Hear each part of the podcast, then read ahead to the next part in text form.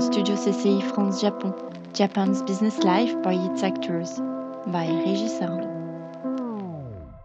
Today I'm speaking with uh, Richard Katz, a famous uh, Japan uh, economist. Uh, hi Richard, how are you today? I'm fine. How are you?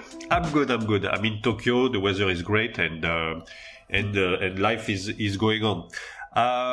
So, Richard, you wrote an article a couple of days ago about uh, uh, South Korea surpassing uh, Japan in terms of GDP per capita, and you're using the real. Uh, you, are using one measure uh, in particular. Can you tell us why you picked up this measure and why it's significant? Sure.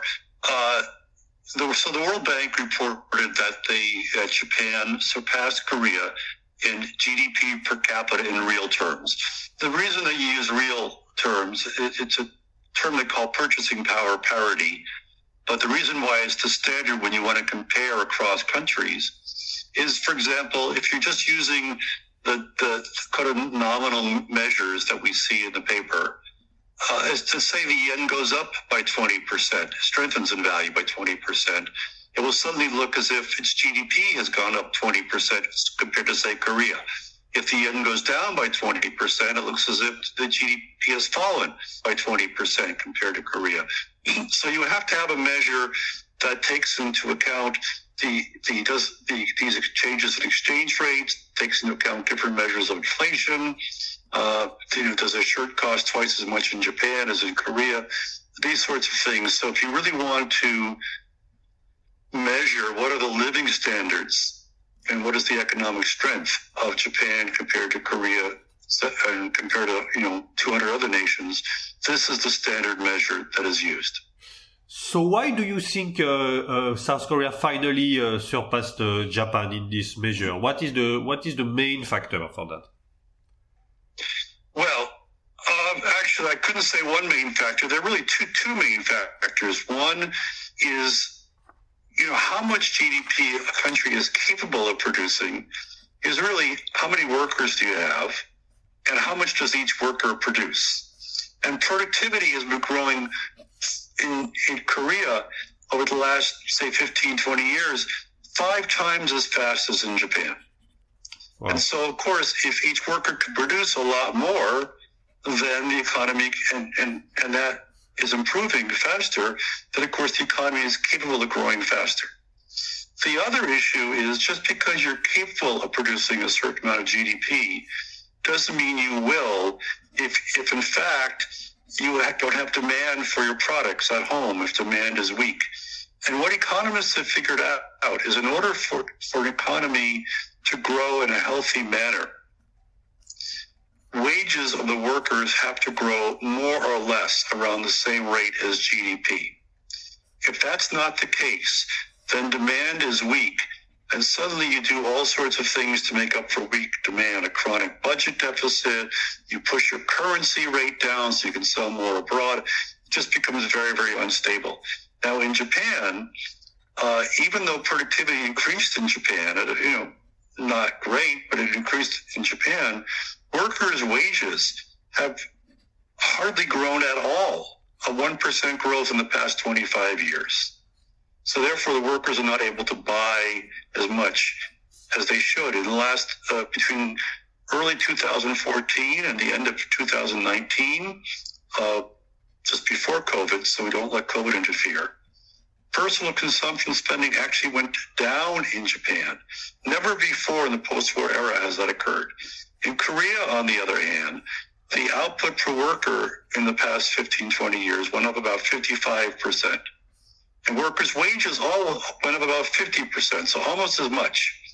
And so both on the supply side of productivity, which says what you're capable of producing, and on the demand side for macroeconomic stability, they have the workers' wages growing as fast as that productivity. And for the, take those two, two things combined, and that's why Korea has grown very well, has not had the kind of economic shocks and macro instability that, that Japan has. And I put those two things together, and that's why it was always just a matter of time before Korea surpassed Japan, and finally did so in 2019. So, in your piece, you, you stress that Japan and South Korea have uh, have the same problems, uh, basically, uh, uh partially, uh, meaning uh, Uh, poor demographic uh, and, and especially just in economic terms, a very unbalanced economies between very big competitive groups like Chaebol, like Samsung, and so on, and an uncompetitive uh, part. And it would look like these unbalances are even wider in Korea than in Japan. So why did they perform better in, in, in overall than Japan? Well, I'm not sure that they're wider than in Japan. Okay. I'm not sure they're, they're more extreme in Japan, but they are extreme. And I would say that, you know, Japan had these imbalances for a long time you can see them beginning in the 1970s. And it wasn't really until 1990s that they hit such critical mass that the whole machine sort of fell apart. Also, Japan, uh, but in Korea, what you see is these imbalances are there and they are growing, but they have not yet become severe enough to topple the growth machine. Uh, what you do see is that the growth rate in Korea is slowing down a lot. Now, some of that is just because when a country gets rich, uh, it becomes mature economically, it does tend to slow down. But for example, in 1990, Korea was growing about 9% a year. In 2000, about 5% a year. In 2010, about 3.5% a year and now in the last five years about you know two and a quarter percent. Now, what we don't know is how much of this slowdown is just the normal maturation, and how much is that these imbalances are beginning to take their toll on Korea. The, there's one other ingredient I would say on the which has uh, so far helped Korea. It's much more globalized than Japan. The ratio of trade to GDP, that is exports plus imports, is much is twice as high as in Japan. And what we know is that countries that have so much globalization in terms of trade tend to have higher growth growth rates of productivity, and they do tend to overcome problems or at least deal better with the problems that they have. Secondly, they have more inward foreign direct investment, which helps transfer technology, better ways of doing things. Japan is is the most closed nation in the world on the on this issue, and so uh, Korea is doing some things which are very very similar to Japan and very very bad. It's doing other things which are better, and there's a bit of a tussle there. So this needs a deeper investigation to see whether uh, Korea will eventually face the same sort of problems that Japan has already begun to face. But so far, the good parts of Korea have more than offset the problems. So you mentioned the question of wages, and uh, we know that for the last nine or, or ten years, the, the Japanese government is uh, at least officially pushing for uh, for companies to redistribute uh, the cash they have and the, the, the profits they make. Why do you think uh, is there a, a, reason why uh, in South Korea companies are, uh, are, let's say, more generous with their employees than, than Japan's? Uh, I'm not sure. I've not yet investigated that. Um, it's a very interesting question. I would say just one thing about Japan, and I'll get back to Korea, is that although the government in the last, since Abe has talked about raising wages, they've none, done none of the things that would be required to actually cause the wages to rise. For example, Japanese law says you've got to have equal pay for equal work, whether between men and women or between regular and non-regular workers, does not enforce the law. In Korea, you also have a big wage gap between regular workers and non-regular workers. That gap is growing, and um, the share of non-regulars in the Korean economy is growing. Nonetheless, uh, what Korea is doing is actually what most capitalist countries have been doing for most of the past 200 years, which is in, even though there's some fluctuations, in general, since the English Industrial Revolution, capitalist economies have had a situation where wages have been growing around the same rate as output of GDP. It's only in the last 30 or 40 years that across most of the rich countries, wages have really lagged behind um, growth in GDP. And so what Korea is doing is what used to be the norm, and uh, what Japan is doing used to be the exception, but now you see it in the U.S., you see it in various kinds of other countries. One nation, which in fact is doing well on this front, I should say, is France. Really? With this, even though they have non-regular workers, overall, the growth of wages has kept up with, with growth in GDP. And part of that is because in Japan, in France rather, uh, all workers, are, whether regular or non-regular, whether they're members of the union or not, from what I've seen, they're still covered by a union contract. So the so that non-regulars and regulars working in the same occupation, the same company, get more or less the same wages. They don't get all the fringe benefits. They got, don't have secure jobs. They have other problems. But France has actually done relatively well compared to other countries on this front. And this is what used to be the norm for capitalism. It's the last 30 or 40 years that have become the exception. And Japan led the way on this.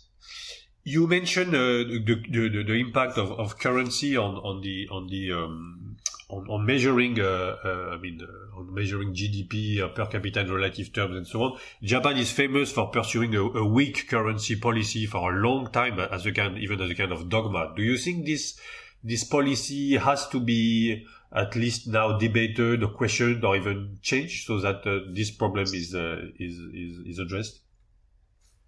Absolutely. You know, when you have an injured leg, you need a crutch. Mm. But if you keep the crutch too long, you're going to atrophy the muscles.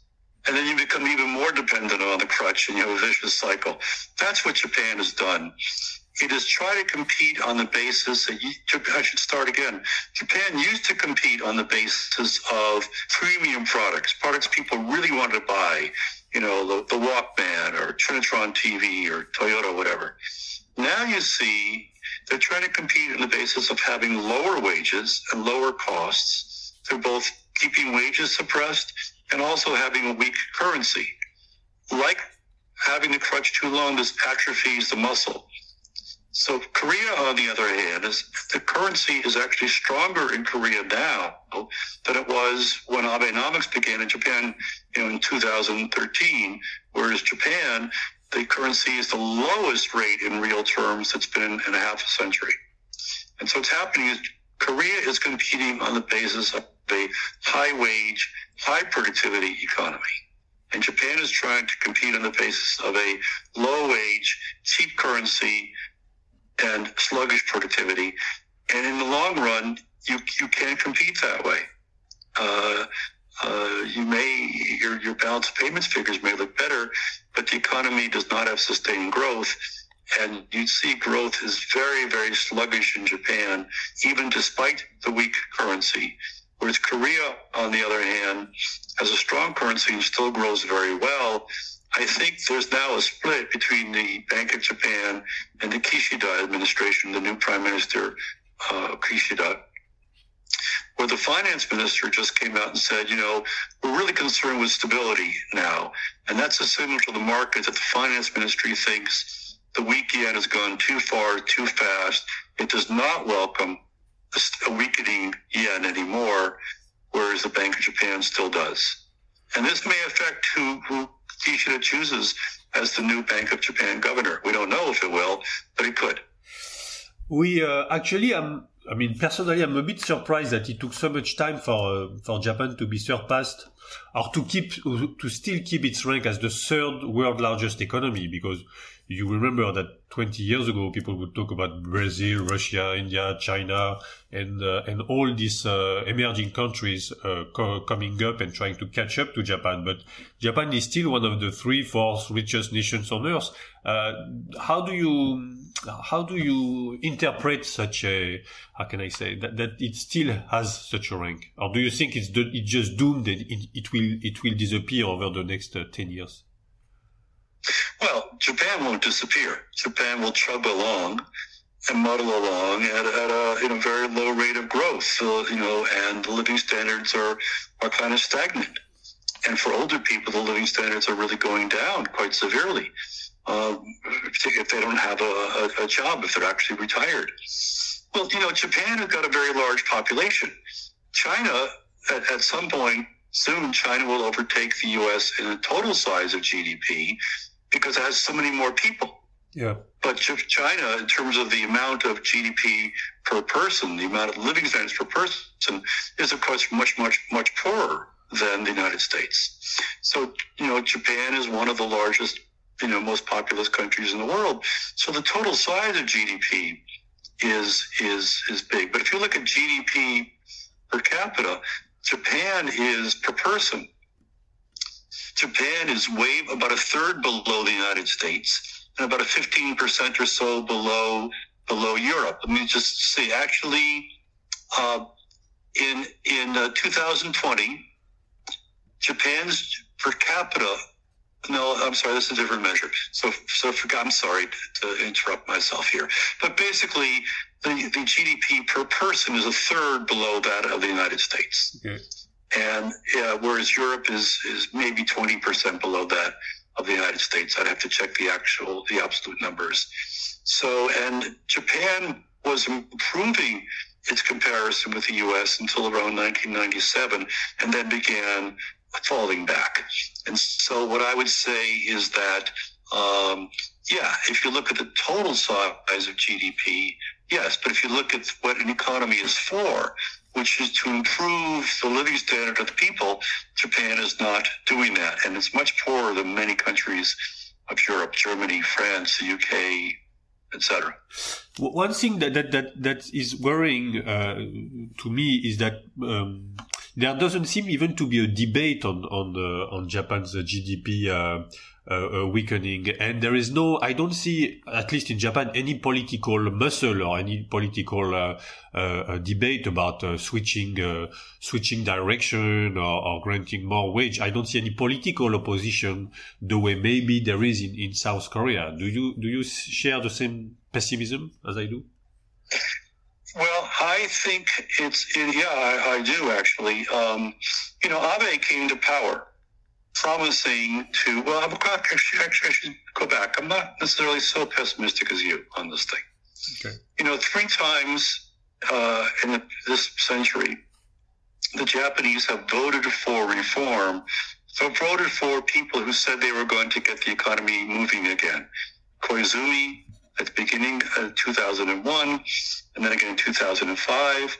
Uh, then they put in the opposition party, the Democratic Party of Japan in 2009, overwhelmingly. That party did not function well. They threw them out, and, and the LDP under Prime Minister Shinzo Abe came back to power, promising Abenomics would get Japan's economy moving again. Uh, it failed to, failed to deliver. Three times they voted for it, they never got it delivered. And so there's a lot of, of pessimism in Japan, a lot of fatalism. It can't be helped. Um, and so the new prime minister is talking about you know, we want both distribution and growth. That Abenomics just help rich people, rich companies, didn't help the population. I think that's correct, but I don't think is going to do much about it.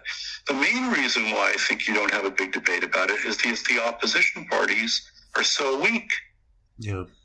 Just as you need competition in business world to make companies efficient, uh, need competition in politics. Japan is the only industrial democracy that's still really a one party dominant state.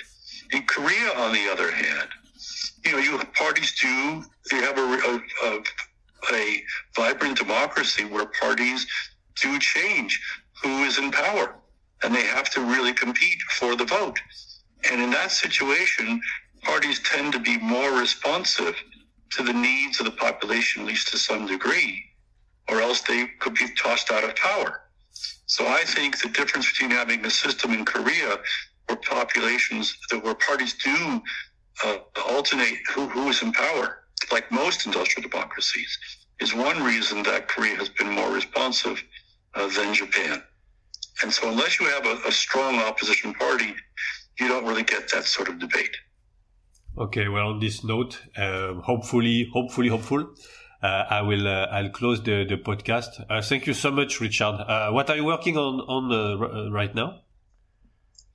I've just finished a book uh, which is about uh, exactly on the optimistic side. It's about the social trend changes in Japan that creates potential for the best opportunity in a generation for Japan to revive its economy through more entrepreneurship. There are changes in generational attitudes, changes in gender relations, the demographic changes, the technological changes of the digital era, both uh, harms the bigger, some of the bigger traditional companies, but also opens up lots of opportunities for newcomers. And so there are, these changes going on in Japan. Nothing is guaranteed, but the opportunity for revival, as I say, is the best in a generation.